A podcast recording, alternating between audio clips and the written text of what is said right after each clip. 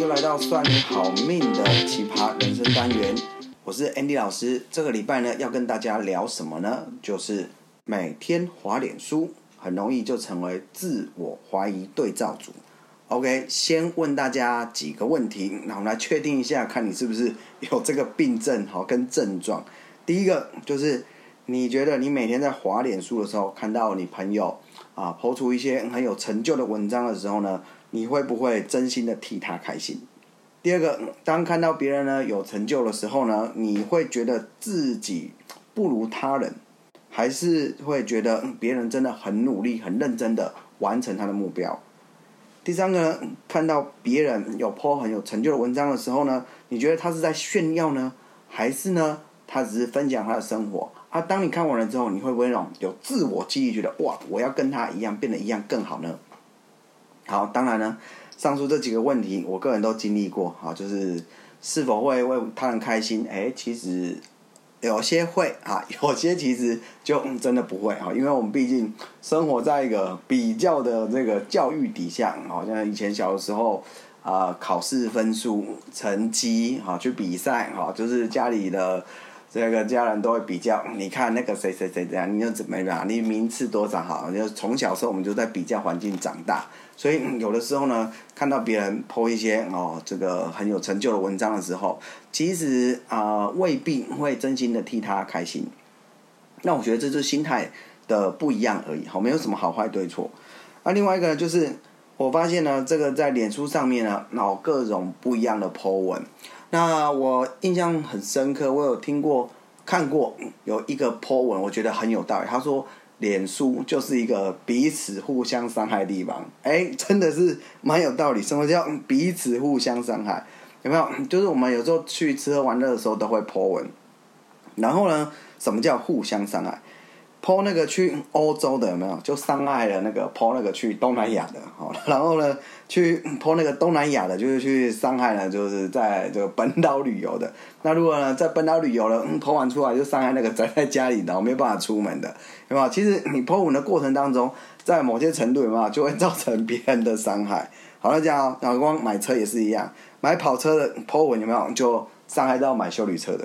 啊，然后买修理车的就伤害到那个买轿车的，啊，然后买这个轿车呢就伤害到买摩托车的，好，所以其实就是会有的时候呢，看别人 po 文会有一种比较心态。好像别人抛哇去法国巴黎哦，多么浪漫好玩啊！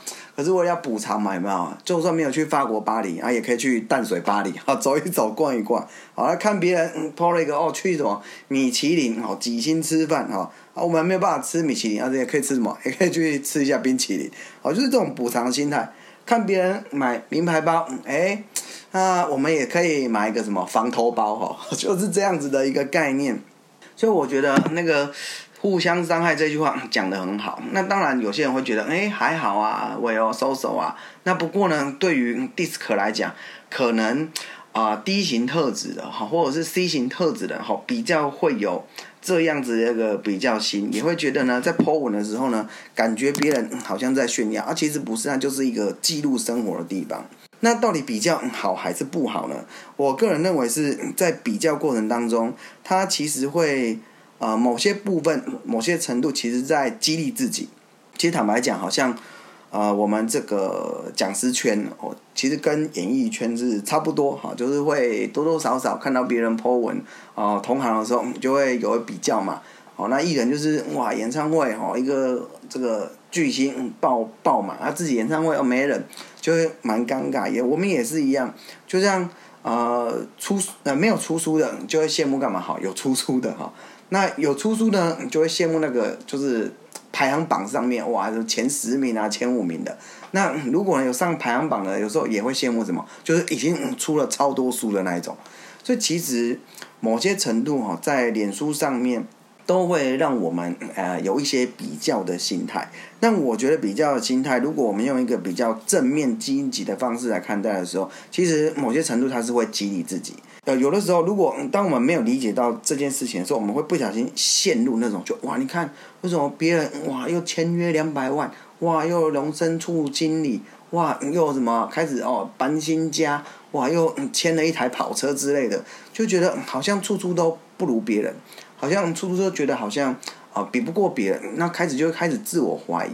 其实我自己也有这么一段的经历，就像这本书啊，在写第二本书的时候，我在写到这一段的时候，我就回想到，其实我在出第一本书的时候，我刚出来的时候，我其实基本上那个时间完完全不快乐。很多人说哇，出新书啊，应该开开心心、高兴。我完全没有，就而且不止不开心，不快乐，而且压力超级大。我印象很深刻，当时我的总编好就是啊，有跟我讲说，哎，不用担心，好，因为我们是素人嘛，好，就又是又是第一次出书，基本上呢，我们能够维持在前二十名，就很棒了。哇，这对我来讲，前二十名好像是，哎哎，我的心态是好。好像就不是很成功哈，就觉得嗯啊，才二十名啊，这样要拼也要拼一个前十名之类。但是我基本上没有概念，而且我后来才知道，其实要呃上排行榜，就是前二十名，其实就是一个蛮困难的事情。哦，尤其你不是一个知名的作家，你也不是啊、明星艺人，像蔡康永好，那一出来就是基本上一定都是前五名、前十名，而且我们。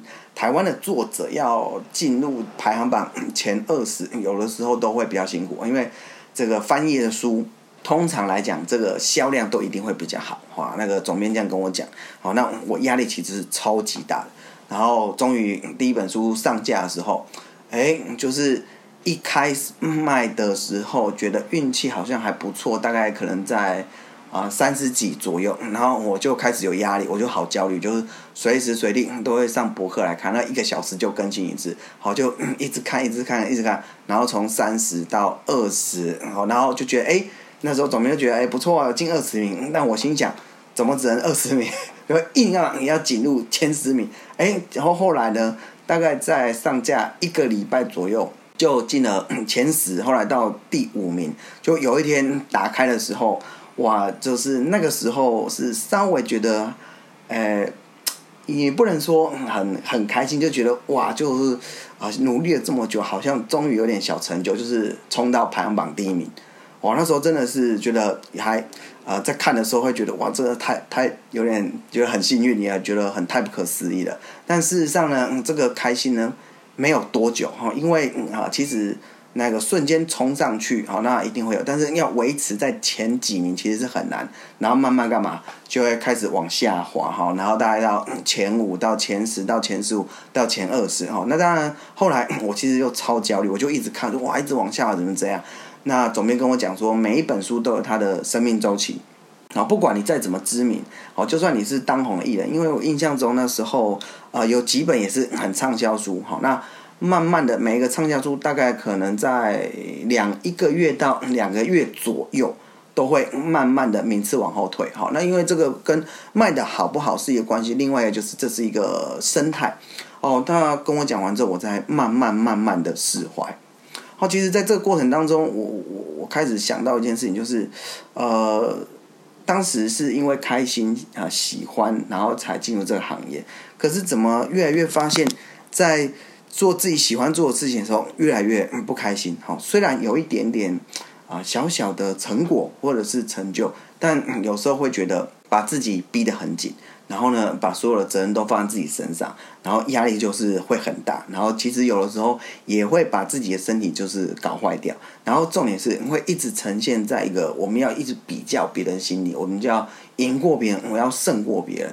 那当然，在 DISC 里面呢，就是啊 D 型特质跟 C 型特质人比较容易会有这样子的一个状况。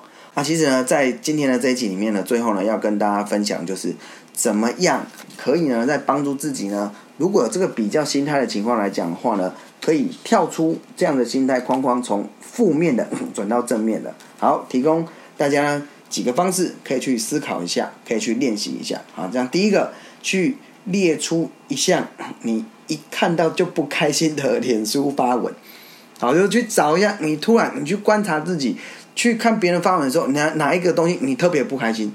是去玩吗？哦，还是别人的工作上面有成就呢？还是别人去吃大餐呢？还是呢，她的老公男朋友送她就是很昂贵或者是呢很棒的礼物呢？好，去了解一下。然后呢，发现这个文章的时候，第二步就是问自己，嗯，为什么？因为这样你不开心，是觉得自己已经这么努力，还没有办法像别人一样，嗯，还是真的自己在心态上面、观念上面是有点问题？去找出来不开心的原因是什么？好，那第三件事情呢？你可以有两种选择：一，视而不见。啊，就是啊，不管他啊，也不按赞，好，就就是取消这个，不是取消朋友关系，哈，就是你不要按赞，好，你不按赞，你不要分享，不要啊，不要留言，基本上透过演算法，你会越来看到他的文章的几率就会越少。好，那一样啊，就是如果你去一直不断去点那个朋友的赞，你会经常看到他的赞。好，我讲的这是一个技巧，就是嗯，划过去就好，那你接触到他的频率会越来越少。第一个视而不见，第二个正面对决。好，那为什么不开心？有比较心，我觉得是一个进步的一个模式。那你觉得可能在某些地方不如别人，那是不是我们可以反观自己？好像我自己就是看到，诶，有一些讲师圈，哇，他又演讲，哇，又上百人，然后又很有成就。这个时候，我就会自我激励，我希望有一天他是我的楷模，他是我的标杆，我很努力的看能不能有一天能够追上他的步伐。好，这就是一种心态的转换。OK。好，那我们这一集呢，就到这边呢。记得嗯，赶快按下你收听 Podcast 平台的订阅或者是关注，也可以呢，就之后你就可以收到呢我们内容的更新的通知。如果各位你们有任何的意见、想法，甚至是问题，我们都非常高兴能够欢迎你们都留言给我们。大家都可以在节目的这个栏位的最后面找到我们的 IG、Facebook、Line 社群的连接。点选加入我们之后就可以留言啦。好，我们就下周见喽，拜拜。